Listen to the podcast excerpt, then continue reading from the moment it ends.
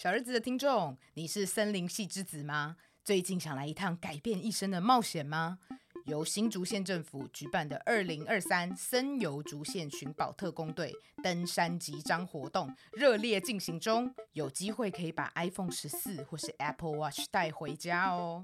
由新竹县的吉祥物皮皮师担任寻宝特工队的队长，精选新竹县内十条宝藏步道，每个步道呢行走的时间大约一小时至三小时不等，很适合合家践行和三五好友上山踏青，可以欣赏新竹县。的林间之美，寻找隐藏在山中的特色物种，也别忘了要品尝在地的特色美食哦。只要集满五条步道宝藏图章，即可参加抽奖。更多的活动详情，请上森游竹县活动官网。以上广告由新竹县政府提供。一二三，小日子谁喜蹦谁喜蹦，听见这块土地上每一种生活的可能。每集节目延伸当期杂志，以轻松浅显的角度关心在地一文大小事，用声音陪伴你在城市生活的每一天。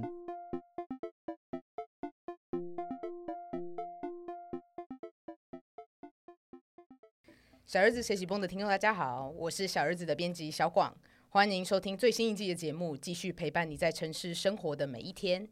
你有尝试过创作吗？你最近一次创作是什么时候呢？今天呢，我们邀请到的来宾，他是一个充满创意的广告人，也是诗人、小说家和跑者。对他来说，创作就是一种生活的习惯。他想跟热爱创作的你说，叫你不要创作的，不是对你好的。为什么他会这么说呢？我们就来欢迎今天的来宾卢建章导演。Hello，Hello，大家好，我是卢建章。呃，卢导最近推出了这本新书，就叫做《叫你不要创作，不是对你好的》。那之前卢导曾经有用文案或是影响力等等的主题来写过书，但是这次为什么会想要用创作这个主题来写书？呃，应应该说，我发现台湾许多人其实是活得很不快乐哦，然后但是又有点不知所措，不知道如何是好。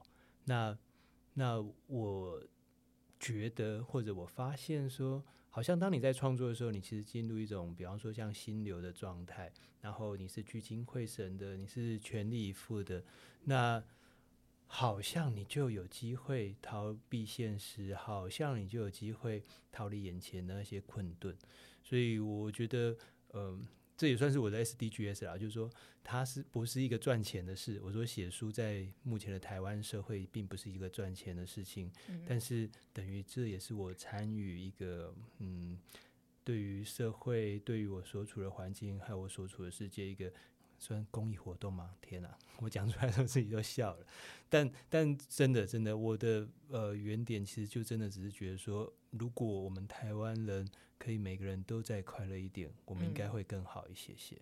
嗯，卢斗在书中里面有形容创作很像是在煎牛排，想出点子就是像把牛排从冷冻库拿出来回温。然后你要动手创作的时候，你的牛排必须要在大火烧热的锅子里面，把它煎出好看的表面，把创作的精华锁锁住。然后，那我很想问，就是卢导，你在写这本书的时候，你一开始怎么把这个大火点起来的？呃，对，应该我我觉得我刚讲不完整，刚是嗯聊到说为什么会想要写这本书，但其实。呃，刚讲的好像我觉得啦，就是是一个好像对于这世界的关怀，嗯，但其实还有一大块，一个原因是因为我自己也面对到问题哦，嗯，而且搞不好就是陪伴我纠缠我已经嗯将近三十年的问题哦。我是十七岁的时候，妈妈因为车祸脑伤，差点要过世，后来变成失智症的。那所以长久以来，我一直。呃，也就是说，在过去的三十年，哦，因为我今年十七岁了，在过去的三十年，我一直很很对于生命，呃，有许多的困惑，然后有很我认为啦，是对我而言是蛮巨大的问题。你可以说它困扰我，但某种程度它也启发我，甚至呃帮助我做出许多作品哦。嗯，那我我非常非常在意，然后甚至视为像。呃，干爹一样的呃，Michael 林思玉先生，他在一年前的这个日子里头，他爬上河汉山登顶之后，呃，就就飞走了，哦，就飞到天上去了。嗯，对，然后那是九月底，然后隔一个月，我们才刚参与完他的告别式之后，嗯，呃，变成我妈妈又病危，而且是死亡率九十 percent 的坏死性筋膜炎。那那那时候医生叫我们去医院见最后一面，要我在凌晨两点钟的时候，呃，准备后事，所以在 在那个全家便利商店，在凌晨两点半的时候跟葬仪业者啊那边讨价还价，在讨论说我们的仪式要怎么处理啊，然后然后要用什么方式，呃，费用是多少，呃，这些对我来讲。嗯，之前我办过父亲的后事，然后还有我家因为母亲的关系，我收过非常非常多的呃病危通知，所以我觉得很有意思。就是不管你在专业上多么有能力，可是面对生命，你就是得谦卑，你就是会发现你的所有专业能力是无用的。呃，甚至我认识很多医生，他们也常说，even 他是一位专业的医生，可是他自己的父母亲面对到。生死的时候，他一样是困惑、害怕、担忧的。嗯，哦，那我的故事还没完。我母亲在一个月后突然很奇迹式的康复，也就是她是刚讲说那个死亡率九十 percent 外的那十 percent，嗯，他康复出院了。结果，呃，跟我在一起十六年，陪伴我很多很多。经历过从我单身，只是一个傻小子，到到有女朋友，到结婚，到有小孩的狗，呃，陪伴我十六年。诶，他突然癫痫发作，然后就在几个礼拜里头全身瘫痪，然后嗯无法动弹，最后我们只好呃让他安乐死。嗯，呃，我觉得就是你可以说这些这些变变化这些。生命里头的一些波澜就不断的、不断的袭来。其实我是非常，呃，非常难过、非常难难受，然后甚至有点不知如何是好。当然，每一样我们都只能去面对、去处理它。但是我很清楚知道，说我自己的问题是没有被处理的。嗯。呃，然后再到等于几个月之后，我另外一位家人，呃，又发现癌症。其实那个恐惧。那个那个所有的从我十七岁面对到的事情，全部又再一次淹没我，所以啊，但你也很清楚知道说医学是有限的，甚至医学并无法解决所有人类的问题，嗯，所以我我我跟我的编辑求援，那我觉得他是充满智慧的，他建议我，呃，那你要不要创作？你要不要写一本书？所以我就从那天开始，每天早上。呃，四点多就醒过来，然后五点钟就坐在书桌前面就开始书写。但我书写的其实并不是我所遭遇到的那些生命里头的大事。嗯，呃，我想要写的是，我可不可以让别人知道，说，也许当我们面对到生命里头的大事的时候，你未必得直接去解决那一件事，但你可能可以寻找一个方式。呃，让你有比较恰当的姿态，好让你可以面对那个巨浪冲过来，然后你不会抱头鼠窜，你甚至有机会站在那，然后理解甚至接受。呃，所以，所以其实这这就是我为什么写这本书。那回到你刚刚问的问题，就是说，那我一开始有没有开大火？有啊，这火很大，这火很大，而且而且这个火，我我觉得如果我不去，呃。我我还是非常感激我的编辑哦。如果不是他他的建议，也许我就会被那个那个，如果说那是火吧，我可能就被那个火给灼伤了。可是有时候，当你你知道火它可以烫伤人，可是它也可以为我们带来美好的料理。它甚至可以帮我们烘焙出好吃的饼干，散发出美好的气味。所以我觉得作品是这样的，就是作品当然你得做啊，你才会有。可是作品的前面是，那你有在感知吗？你有你有什么问题吗？如果你回答我你的人生没有问题，我会我会很好奇，甚至会请你再多想一想，呃，会不会你只是没有想，所以你没有意识到你有问题？或者是说你只是假装没有，或者是说你只是别过头去。我认为，我倾向认为，我们多数人其实都有问题的，而某些人他也许比较早会啊，我说早会是智慧的慧，嗯，呃，他比较早会，他意识到了，但意识到问题未必能够解决问题。那某些人的状况是他甚至否否认那些问题，但我认为否认也许是一时的，也许等到那问题越来越巨大的时候。你才想要去解决它，那未必会是一个比较好的方式哦。但我我我倾向认为说，我们都有问题，但我们也可能都有答案。我们自己就是答案。我们小时候不是老师上课很无无趣的时候，我们自然就会乱画图。对，我觉得那是一个天性，那是一个本能，那是一个生物自己创造出来的自我保护机制，它让我们可以待在这个空间里头，不至于夺门而出。那我也比如说。等到我们长大了，进入社会，就算在职场、在公司，我猜多数人应该就跟当初一开始走进教室的那个呃瘦小，然后对未来不清楚的那个小朋友一样，我们还是有非常多的压力，我们还是有非常多的苦处。而这时候，你发现你竟然没有下课时间，嗯，你没有下课时间，你从来没有给自己下课时间，我觉得那是那是危险的。我是说，even 是高度呃管理集中的啊学校生活都有下课时间的，对，那那怎么会我们到长大成了，而且压力甚至是十倍、千倍以上的，我们没有给自己下课时间呢？而我认为，说不定创作就是下课时间，嗯，创作的时间就是你下课的时间。那如果可以的话，你应该要让自己可以下课，而且如果你喜欢下课的话。你可以每一节课都有下课，我我觉得那或许是才有机会让我们每一个人稍稍再正常一点，再健康一点，再活得 像个人一点吧。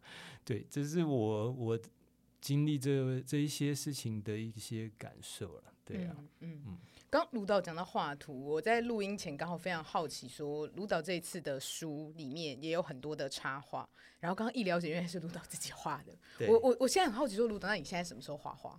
什么时候画画？随时都在画画，随时都在画。因为刚刚卢导好像已经在笔记本上面画了一个画了。对啊，我有有时候不知所措的时候就会乱画。那 那有时候跟我老婆、跟我女儿在聊天的时候，我也会那边乱画，然后他们都觉得很好笑，或者比方去。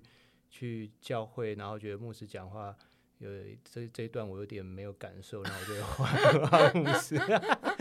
我我觉得这个本来就是我们的天性，也是我们的本能哦。就是那我们为什么要压抑呢？我们为什么要让自己自己嗯失能？嗯，对，我觉得像我们最近不是大家都在看那个影集《异能》嘛？但是老实讲，我觉得我们每个人都应该是个异能者。对啊，相较于其他生物，其他生物不会画画。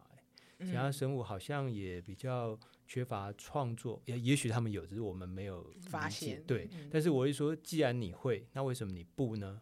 哦，如果你可以，比方你识字，那你为什么不写一篇文呢？你为什么不写一首诗给自己呢？你为什么不写封信给自己呢？有谁规定不可以吗？我们在一个自由的国家，哎，但我们真的活得自由吗？对啊。我我我有时候会问自己这些问题啦。那但是回过头来说，我也会觉得说，这本来就是每个人的选择。但你如果你选择不，那是你的选择，而不要再推给别人，说是别人把你的人生给搞砸了。对，一定有，一定有人在搞砸我们的人生，但那个人有很大机会是你自己。嗯，刚刚呃卢导有讲到说有没有意识到自己的问题，然后这也跟卢导书里面有讲到一个概念是。你要知道自己有没有意识的站好一个位置，然后我很好奇，说卢导在写这本书的时候，有没有想象过你的读者他们现在可能在什么位置？嗯。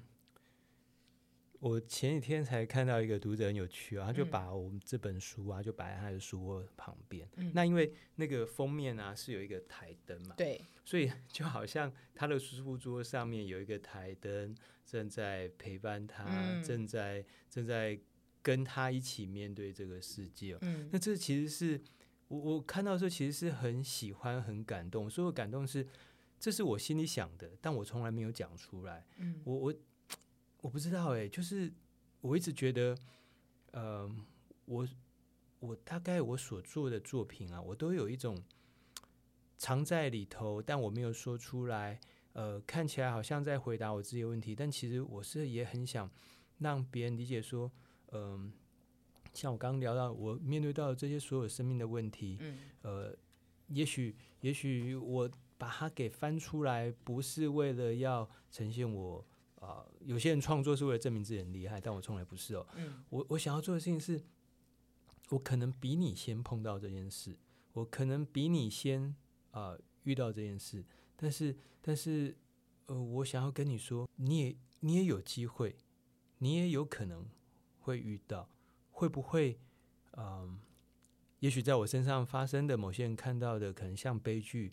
但对我来讲，它其实是个故事，而这个故事搞不好可以可以让下一个、下一位此时此刻正在面对到这个故事的人，他可以稍稍有机会去改写呃故事的结局。我说的结局，你知道，同样一个故事，嗯，呃，最后你怎么去说它，你怎么去看它，其实就改变那个结局。尽管物理上的现象是一样的，可是你心理上的感受是有机会不同的，嗯。我有另外一个朋友叫做呃齐柏林，嗯，那最近嗯看见齐柏林基金会有非常多的呃活动在纪念他，也在鼓励大家可以重新去认识跟理解台湾的环境教育啊环境保护的部分。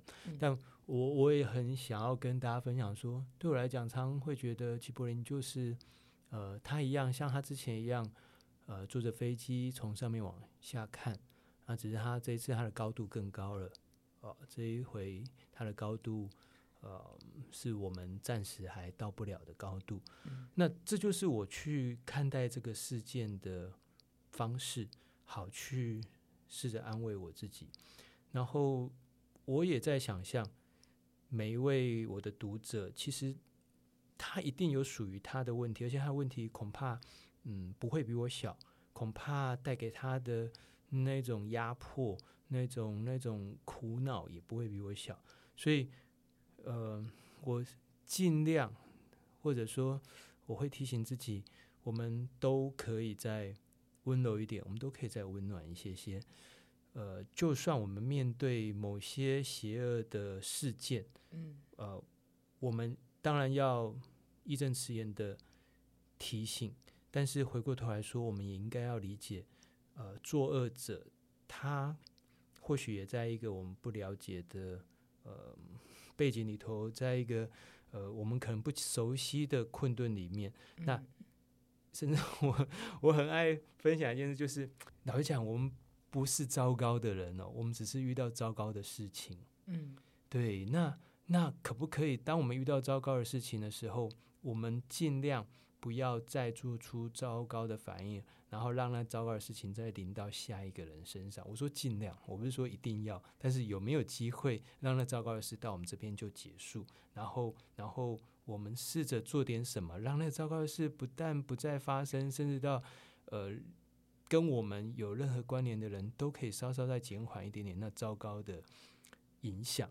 那我觉得对我而言，这就是环保。嗯，这就是环境保护。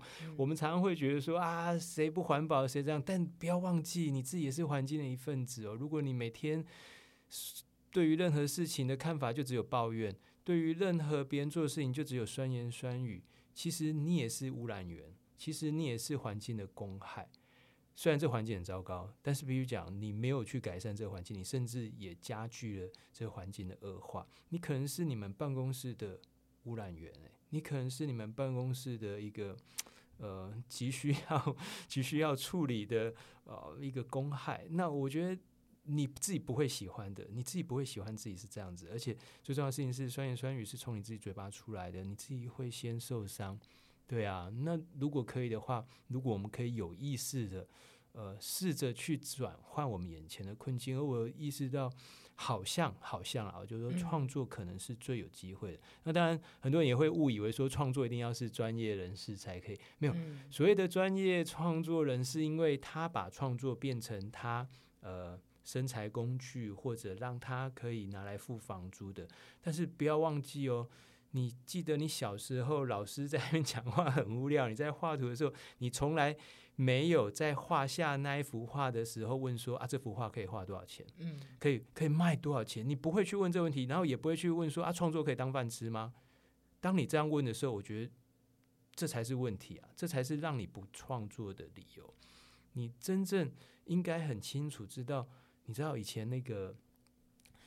七八千年前哦，就是所谓的史前古壁画。嗯嗯嗯，画的人他一来那时候没有所谓的金钱，没有货币观念。下一个他画完之后就也就那样了。那他为什么会画？他干嘛画？我我觉得跟我们一模一样。人类虽然进步了，但是我们的需求还是非常的原初，非常的非常的。甚至有时候我会觉得是很直接的，嗯，是很直接的。没有一个老师上课的时候跟你说：“哎，你们待会如果觉得无聊的话，你可以乱画哦。”没有啊？那你为什么会？你为什么会？表示这不是老师教的，是你自己教你自己的。表示你自己需要啊，你需要啊。甚至有朋友跟我讲说，他觉得老板很讨厌。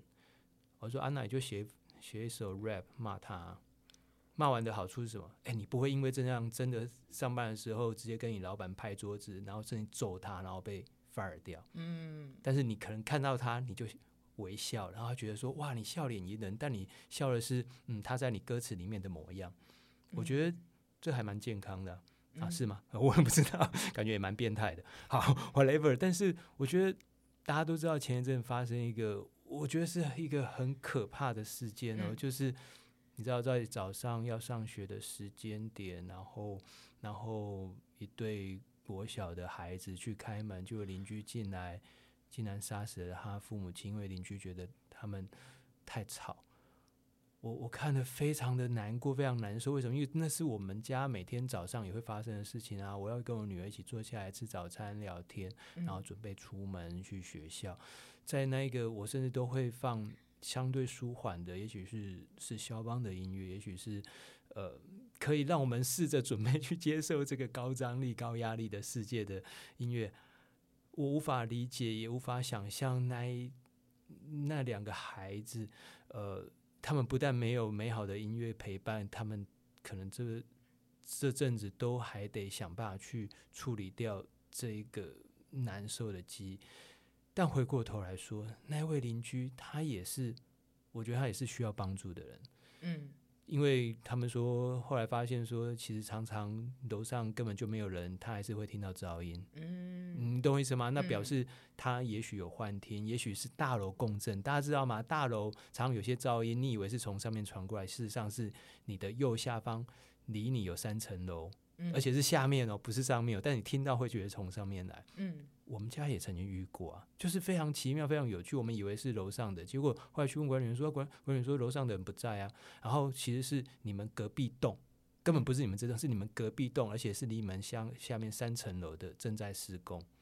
嗯，所以我我得说，呃，很多可怕的事情，也许。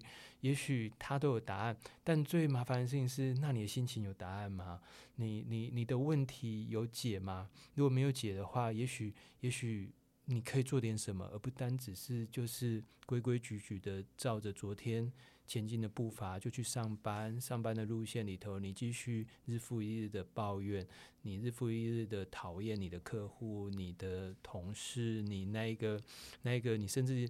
从来没有跟他有一两句真正属于心灵交流的那一个人，但是你每天都在骂他。嗯，我我觉得那是一个 让人很苦恼的事情。但是我必须说，其实相较于呃，也许过往的人类，我们此时此刻这个时代的人类，可能是人类史上压力最大的一群。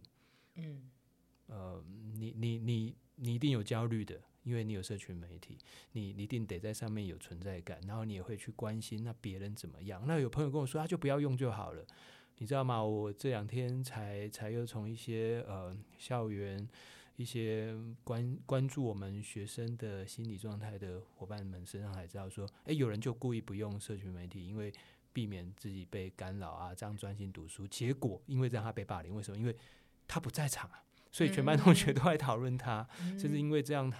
这个孩子就有一些自残的状态，我觉得真的真的太辛苦了。那你你说啊，每天都在上面，每天都在上面，难道就会比较轻松？也没有，因为都在上面的时候，你会很担心。那我等下去上厕所，会不会大家就又嘲笑我？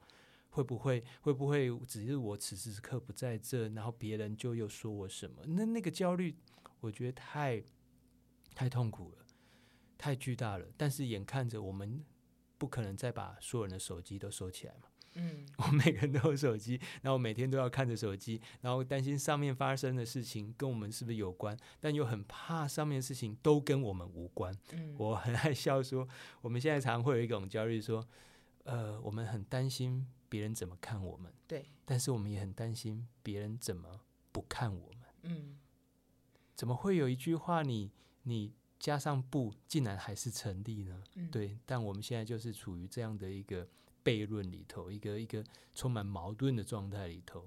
那我甚至认为，基本上在这世上，如果你还有能力，然后你愿意面对，然后每天好好的活着，我觉得就已经很了不起了。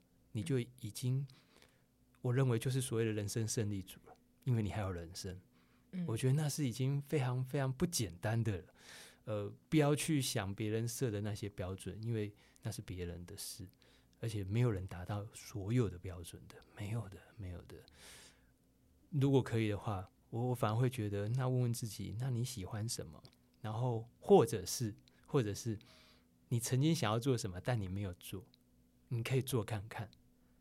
比方说，我小时候很想学电吉他，嗯，可是，一来我没有钱，二来我没有那个余裕，也没有时间，更不可能导演，你。长得超适合弹电吉他的 你超像是一个很会弹电吉他的人呢，你竟然不会我会。会了哦，但是我知道当初我为什么不会，因为我无法跟我父母亲开口说我要买电吉他，我无法跟我父母亲开口说我想要学吉他，嗯因为我们家的经济情况并不允许，所以我从小到大，呃，到我长大，我是没有开口跟我爸妈要过一个玩具的。嗯因为我知道，当我开口的话，会有两个人失望，一个是我，一个是我的父母亲。所以这个事情曾经发生过吗？你曾经开过一次口，让他们失望了。没有，你很清楚家里的经济状况啊。嗯，对啊嗯如果如果你有睁开眼睛看，你很知道说，那爸爸妈妈他自己也没有属于他的娱乐跟玩具，嗯然后你也知道家里是负债的状态，那那你要他拿一个他根本不可能拿给你的东西，而那东西只会增加你彼此的痛苦，那那就失去了所谓玩具是为了好玩的这件事啊。卢导，这件事情发生在你几岁的时候？从我幼儿园，我们家就是因为家族里头有亲戚，就是呃，我不知道，可能每个家族都有这种故事吧。嗯就是有一位亲戚啊、呃他就是欠了很多钱，然后我爸妈又当他的保人，所以我们就得连夜的逃走。哦，类类似这样的故事，我相信在台湾非常多的家庭都有发生。但我、嗯我就是在小，应该还没上小学，在幼稚园大班的时候就经历所谓的家道中落吧，从每个孙子每个人都有一栋房子，到每个人都跑掉了 的的状态，所以你就会很清楚知道说，嗯，有有一些东西，呃，虚幻很好，像像我为什么那么喜欢看书，是因为看书不用钱。嗯这句话其实是有语病的哦、但是我我会这样说，是因为小时候我爸妈因为他们很忙，然后因为也有负债，然后他们得工作，那他们就想到说，啊、把我跟我妹妹送到那个台南北门路上，以前叫博爱路哦嗯的南一书局，我们就坐在那就一整天，然后地板冰冰凉凉的，是磨石子，那我们就坐在那边看书。那也许一天结束之后，我可能看了三本书、两本书，我会跟我爸说：“哎，爸爸，我今天赚了五百元，赚了四百五十元。”但你就会很清楚知道说，逃避现实是有用的，而且逃进书中，我觉得是一个很立即而且快速的逃避现实的方式。那我就会去尊敬可以帮助人们逃避现实的人。你知道，在现实世界里面，也有一些人有有他的工作是这样的，像、呃制毒的人。嗯 贩毒的人，但是呃，我觉得毒品它在带给人的呃那些副作用太多了，你要付出太多的代价。你确实可以逃避现实，可是你后面会有更多的问题得面对、得处理。但是我发现，我自己发现，呃，读书、阅读或者去欣赏作品。我说所谓作品，包含电影、音乐、呃诗词、舞蹈、艺术、雕塑、绘画，多数这些也都能够让你去逃离眼前的丑恶。嗯，然后，然后你不会有随之来的，不管是成瘾，或者说你要付出更多的代价。所以我会觉得，如果可以的话，创作它另外有一个特别的，呃，我觉得值得人们去做的原因，是因为。你不止自己可以逃避现实，你可能还有机会帮别人逃避现实。那我觉得在这个时候，在这个现实世界如此现实、现实世界如此现实的状态底下，我觉得你是一个可以说是一个魔法师的角色，你可以说是一个社会上的大善人。不管你用什么正面的方式去表述，我觉得这都是一个很你很值得去拥有的身份。嗯。你你指的是创创作者这个身份？对呀，对呀。而且我跟你讲哦，创作者跟你的工作、跟你爸爸是谁、跟你家有几个房子、你的存款多少都没有关系。当你创作，你就是创作者了，你也不用去问说啊，这可以赚多少钱？Ben don't ben ben，你此时此刻，你拿起你想要使用的工具，你做一件事情，你有一个作品，你就是创作者，你就可以骄傲的站起来，我是。你是快乐的，我我我是倾向这样相信，当然你也可以不相信啊，那就是你的选择嘛。嗯嗯，其实刚刚卢导讲那个最近的社会新闻的那个例子，呃，就是我相信当下听这次录音的听众应该也都知道这个新闻，但也许你过了久一点的时候再来听这一集的话，也许可能还可以循着刚刚卢导讲的一些线索找到这个新闻，然后。我很认同卢导刚刚说的，就是卢导有关心到那一个我们可以说是犯罪者的视角，可能新闻会比较关注在受害者的状态，然后受害者经历了什么可怕的事情，但是卢导换了一个视角去看那个犯罪者，他也可能他被他的不快乐给困住了，然后他没有机会，没有一个方法。去处理他的不快乐。我我可以多说一点点吗？嗯，其实台湾当代，呃，如果用刚刚讲的犯罪吧，哦，嗯，其实台湾现在的非常多的 case 大概有三类，第一个是诈骗，第二个是毒品，嗯，第三个是酒驾，嗯，但这三个问题它都有一个核心，就是它都有一个原因，就是非常非常直接的，就是台湾人并不快乐，是痛苦。是因为痛苦的关系，所以他必须想办法要逃离眼前痛苦的世界，所以他选择了使用药物、使用酒精，或者是他因为认为自己眼前的物质环境、经济条件不足，所以他想要快速，甚至不在一个正常的状态底下去获得金钱，所以他去参与诈骗。嗯，但他自己当他参与诈骗集团的。开始，他就被诈骗了。你懂我意思吗？当你参与诈骗集团的开始，你就是那个被诈骗的人。嗯，因为诈骗集团给你的不是他当初承诺你的。有的人当然就是被打、被电击、被凌虐，然后被迫得要再去骗下一个人。那其实就是一种弱弱相残。我觉得，呃，台湾的不管你是谁，啊。我觉得我们都在面对这些问题，但如果我们不去回答或回应，甚至是正视这个问题，看着这个问题，你再多的工作成果，你再多的努力，其实它都有有可能一瞬间成为一个痛苦的来源。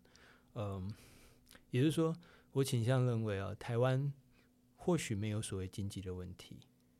如果有所谓经济问题，我们过去几十年每次在那边讲拼经济，嗯，也也应该有解了吧？但事实上，台湾最重大的问题恐怕不是经济问题，是心理问题。是这个心理问题让我们误以为我们在经济上不满足，而做出其他更不经济的行为。我是说，不经济是什么？呃，如果你参与诈骗集团，然后你被查获，你的账户被冻结。你你接下来的工作，你以为你可以获得更多经济报酬的行为都没有都没有办法回到你原本设定的目的，那那你不是自己本来就被诈骗了吗？还有你原来那个行为是不是超不经济的？如果各位有读过经济学，就很清楚知道供给与需求这是一个基本的社会法则。那你你违背了这个市场法则，你想要用一个不正常的方式，那就算你在眼前获得了那些利益，它也会再接着以一种不正常的方式被夺走。那你就成为一个不正常的人，你的人生变得不正常，那不是原本你想要的。所以啊，回过头来说，我我也要讲，另外还有一个不正常的东西，嗯，就是创作啊。我会说，你看啊，任何一个创作者，他其实都不用投入过多的资本，他他不需要，比方说，我要借三千万，我才可以开始写一本小说，不用哎，真的不用哎。呃，有一个小说家叫理查德啊，他当初是因为他被电视台给 fire 掉，然后他就去呃书店买一支钢笔，然后还有一叠稿纸，他就开始写。那他一开始写，他当然也是希望他的作品有人可以看到，但是更多的是因为啊，他就不知道要做什么，他不知道要做什么，所以他就试着写看看。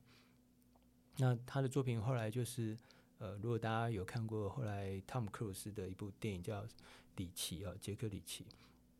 那我我要讲的事情不是说啊，你非得要被 fire 掉你才要创作，而是说，如就算你被 fire 掉，你没有一份收入，你都可以创作，更别提如果你现在有一份正当的收入，你更应该创作。而且我跟你讲，你搞不好创作的更好。什么意思？多数人上班是痛苦的，多数人上班是很难受的，是要忍受很多自己呃不喜欢的事情。你知道吗？那其实是创作最好的原料，嗯，那是最好最好的可以让你大爆发的燃料。